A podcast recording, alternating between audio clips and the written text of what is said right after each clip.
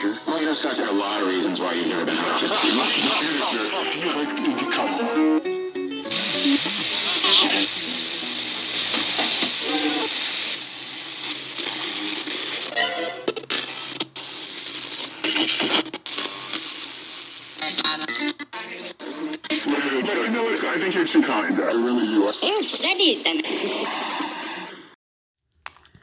¿Qué onda gente? Bienvenidos de regreso a su podcast favorito.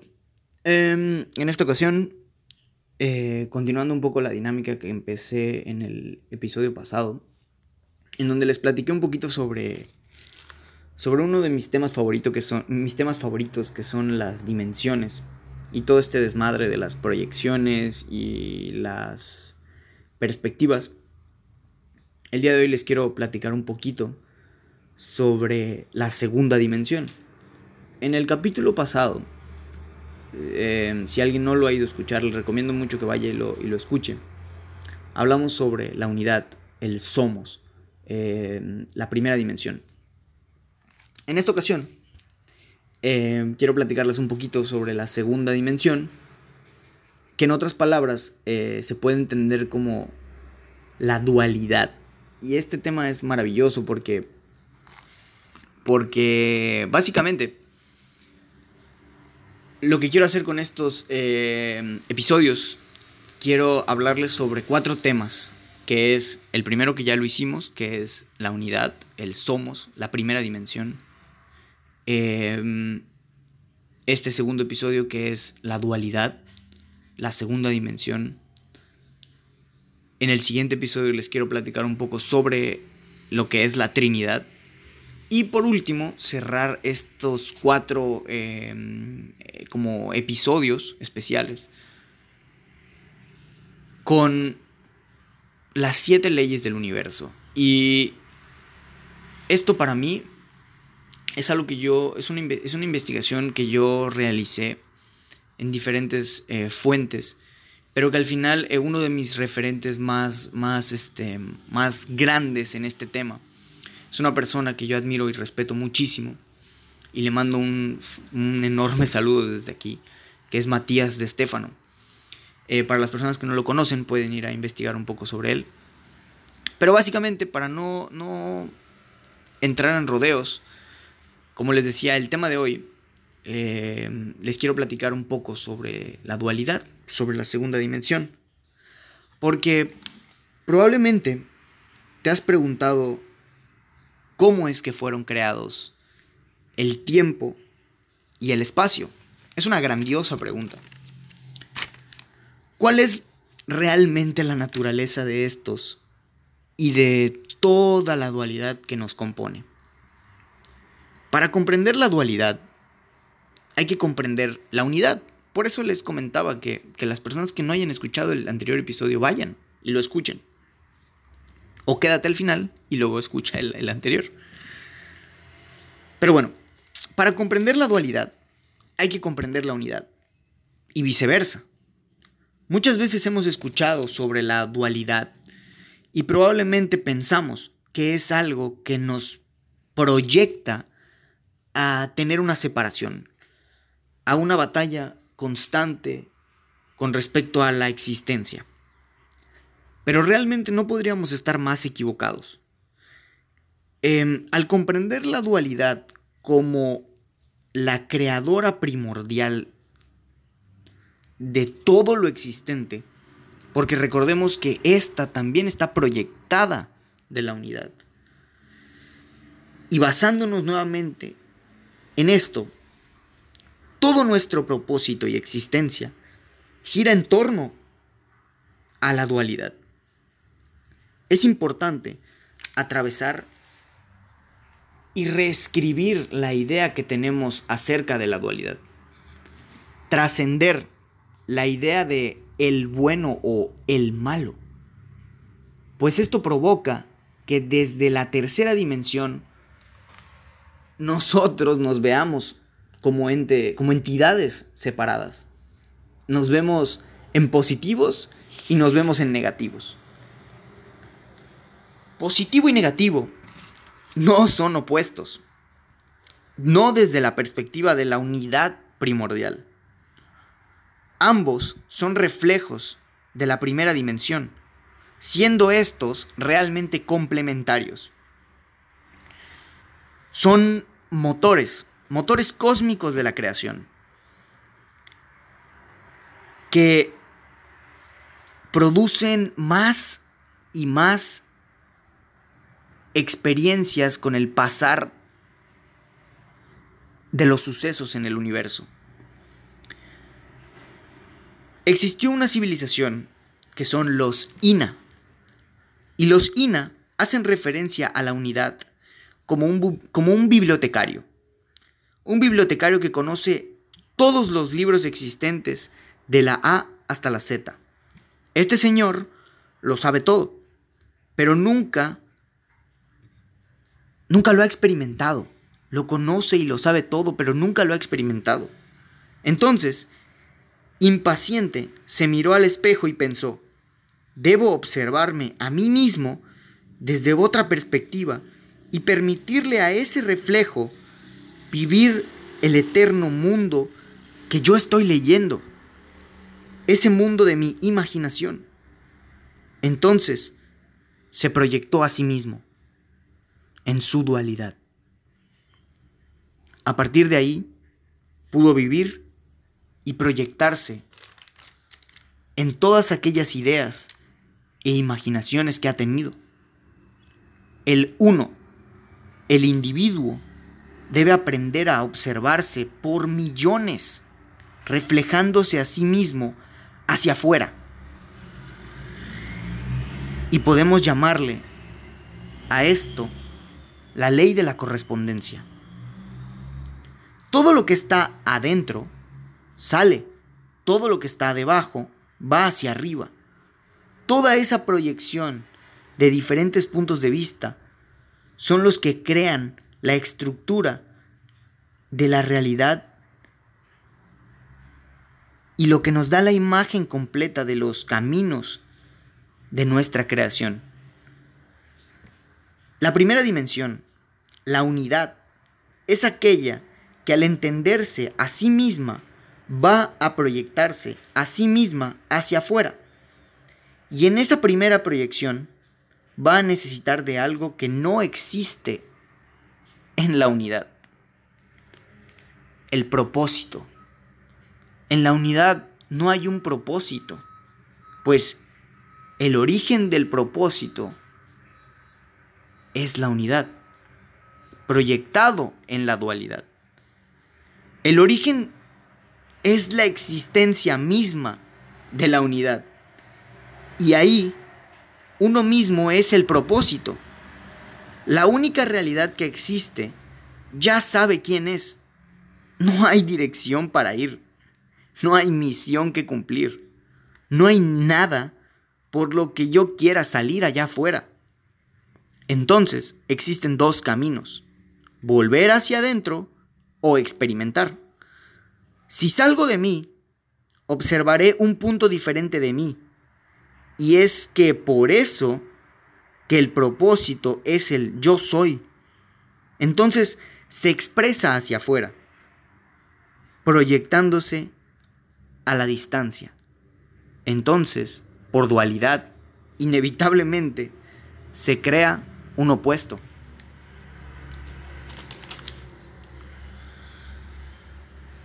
El aspecto positivo y el aspecto negativo es lo que hacen que se teja toda la red de proyecciones que hacen que el uno pueda moverse hacia afuera y hacia adentro.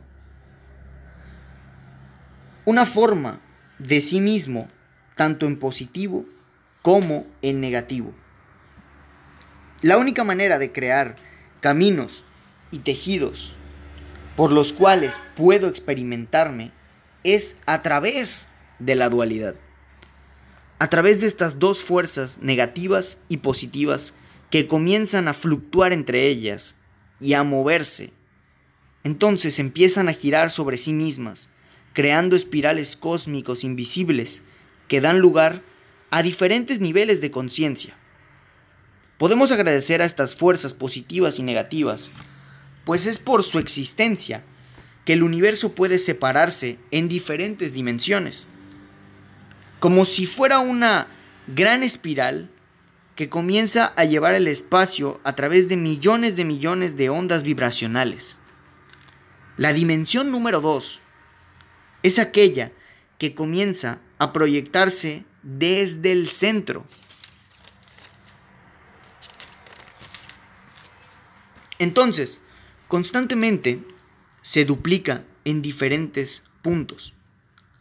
Es la base de la creación de todas las demás dimensiones, de todas las demás proyecciones, posibilidades y probabilidades multidimensionales.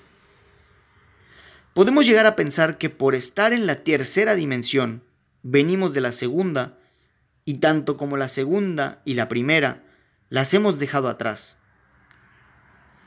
Cuando en realidad, todas las dimensiones coexisten entre ellas. No hay una aquí o una allá.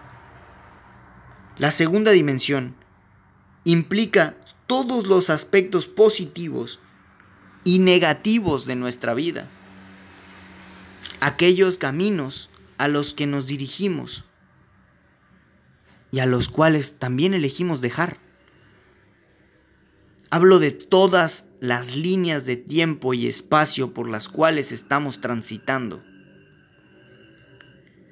Esta segunda dimensión existe aquí. Existe ahora.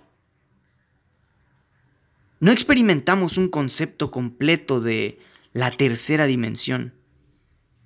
La dualidad es aquella que nos permite ser creadores constantemente. Uno de nuestros propósitos como seres humanos es integrar la dualidad, no luchar para escapar de ella, pues es ridículo. Para ponerte en perspectiva, utilizaré un ejemplo de Matías. Imagínate que estás dentro de una habitación. Estás en el centro de la habitación y una luz te enfoca directamente. Si buscas la luz y te acercas a la luz, ¿qué sucede? Detrás de ti se proyecta una oscuridad más grande, tu propia sombra. Cuanto más nos acercamos a la luz, más nos alejamos del, polo opuesto, del punto opuesto. Por consecuente, perdemos el equilibrio. Al perder el equilibrio, por acercarnos tanto a una de las polaridades, la otra nos va a abrazar y crea su propia realidad a través de nuestra inconsciencia. Al día de hoy, estamos alejadísimos de la oscuridad, pues lo vemos como un proceso muy malo cuando en realidad la oscuridad también es un proceso creador. Tenemos batallas, tenemos conflictos, tenemos crisis, pandemias mundiales, y todas ellas son para recordarnos que nos hemos separado de nuestro centro, que nos hemos separado de nuestro camino, que yo me he separado de mi centro, que yo me alejé de mi camino. Buscamos una luz ficticia y todo lo que he logrado es que mi sombra se amplifique detrás de mí. La dualidad no existe para separarnos. La dualidad existe para crearnos. Una vez que logremos unificarlas, podemos ser creadores de nuestra propia realidad. La manera más sencilla de acabar con la destrucción es encontrar eh, el flujo armónico en la constante transformación, en el constante cambio. En, esta existencia, nada está fijo. Todo constantemente se transforma. Todo es constantemente cambiante. No se trata de amor y balance perfecto. Lo que es perfecto es que el caos también esté incluido en la ecuación. El objetivo del ser es superarse a sí mismo e integrar más y más aspectos de sí mismo.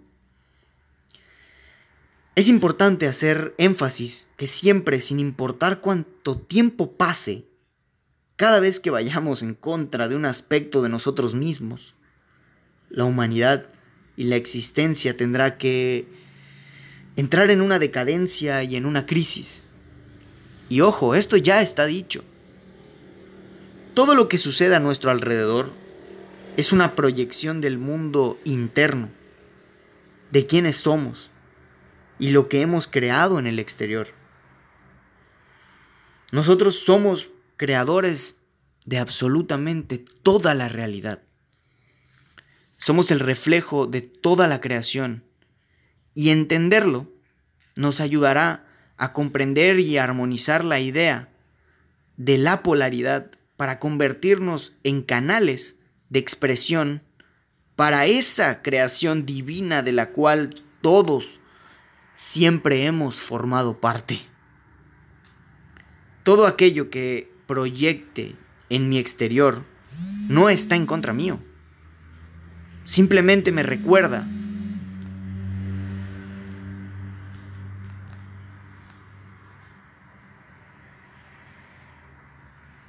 Simplemente me recuerda constantemente que debo volver a mi centro. El positivo y el negativo son llamados también fuerza creadora y fuerza destructora. Y así es muy fácil entender esto. El bien, el bien y el mal. Sin embargo, el origen de todo el origen de todo esto es el masculino y el femenino. La fuerza negativa la, conocemos como femenino y la fuerza positiva la conocemos como masculino. La fuerza negativa se llama así porque es la que contiene toda la creación. Femenino y masculino no son mujer y hombre. Ojo, son simplemente energías diferentes que interactúan y crean diferentes perspectivas de sí mismos. Es así como se proyecta la creación. Se crean los aspectos como arriba y abajo, dentro y fuera. Se gesta el marco por el cual podemos movernos a través del tiempo y el espacio, ya que las ondas existentes creadas por la dualidad, crecen la textura de toda la realidad. En sí, tiempo y espacio son los mismos conceptos. Son lo mismo que la unidad. Pero observados desde la perspectiva de la dualidad. En ambos casos, el uno al inicio se proyecta a sí mismo en todas las posibilidades de su existencia. Por lo tanto, todos los tiempos son posibles. En un afuera o en un adentro, en un Thorus o en una esfera. No importa en cuál sea que se observe a sí misma. Se proyectan todos los caminos que ve la unidad para experimentarse y sentirse. En el centro de un único punto se encuentra un solo espacio, que es el aquí. Y en su proyección hacia adentro, hacia los lados existentes solo un tiempo, que es el ahora. Sin embargo, este ahora contiene todas las probabilidades del pasado, del presente y del futuro. Es así como el aquí comienza a tejer todos los caminos desde el centro. Entonces, la unidad, desde un único punto, proyecta todas las versiones del tiempo y todas las versiones del espacio. Esto es lo que poco a poco crean las probabilidades por las cuales más tarde experimentaremos la realidad. Una vez que existe el tiempo y el espacio físico, vamos a empezar a observar los rostros que hemos creado en lo externo. Es entonces que la dualidad comienza. Comienza a contemplarse a sí misma a través de la experiencia. La dualidad nos permite contemplar y vivir esa otra perspectiva de nosotros mismos. Ver en el afuera lo que no podemos ver adentro. Cuanto más nos alejamos de la existencia real y comenzamos a vivir las proyecciones como realidad, más vamos a vivir la dualidad y la separación como una batalla por elegir una sola posición sobre la otra. Cualquier conflicto o problema que estemos viviendo con otra persona también se encontrará en el interior. Y no hace falta entrar en conflicto, conflicto externo. Basta con observar. Observarnos a nosotros mismos en los ojos de la otra persona. Fueron concedidos a nosotros dos manos con las que se recibe y una con la que se da. Entonces vemos que en este danzar de dar y de recibir podemos observar nuestra luz y nuestra obscuridad. Ahora, me pregunto, ¿soy capaz de dar y recibir en equilibrio desde mi centro?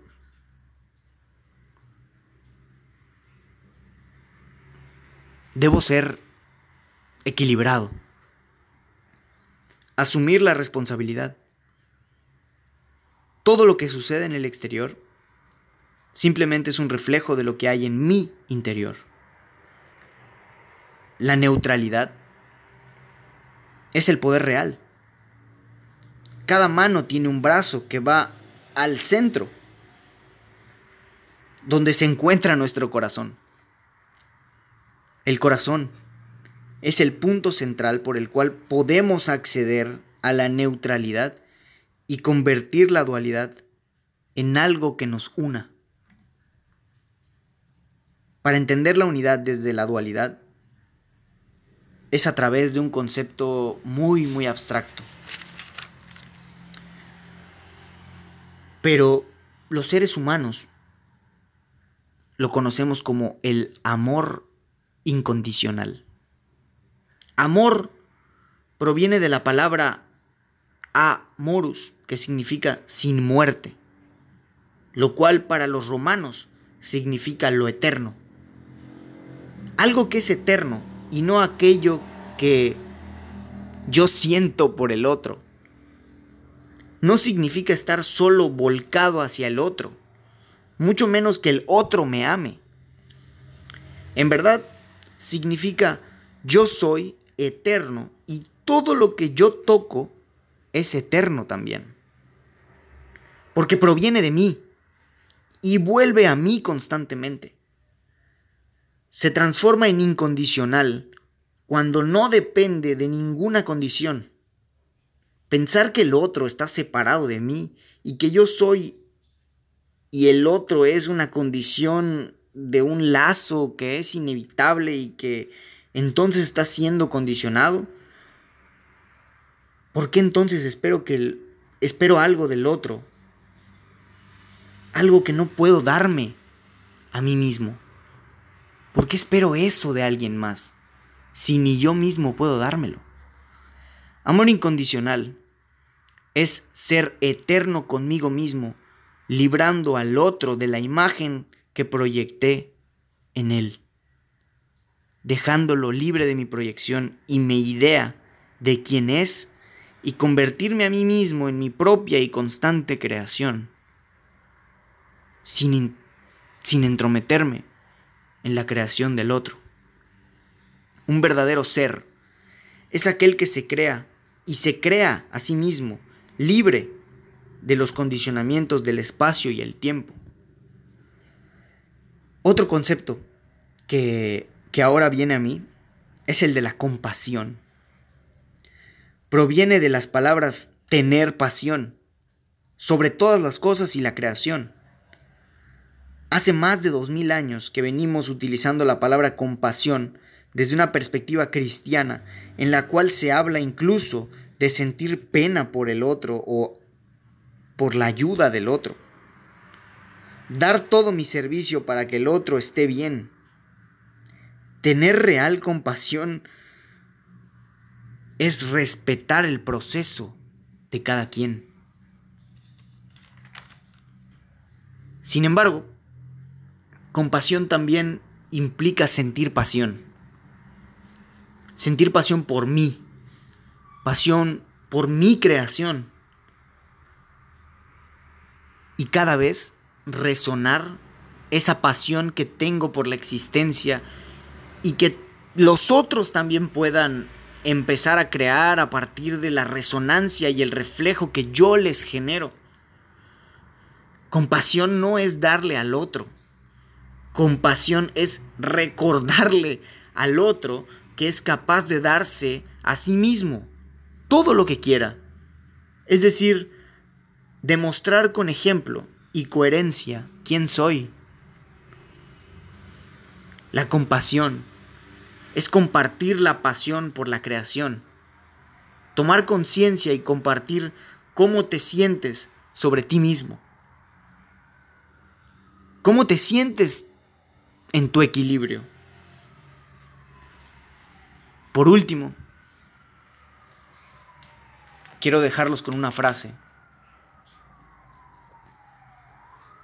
que en este momento honestamente no recuerdo de quién es, pero básicamente dice,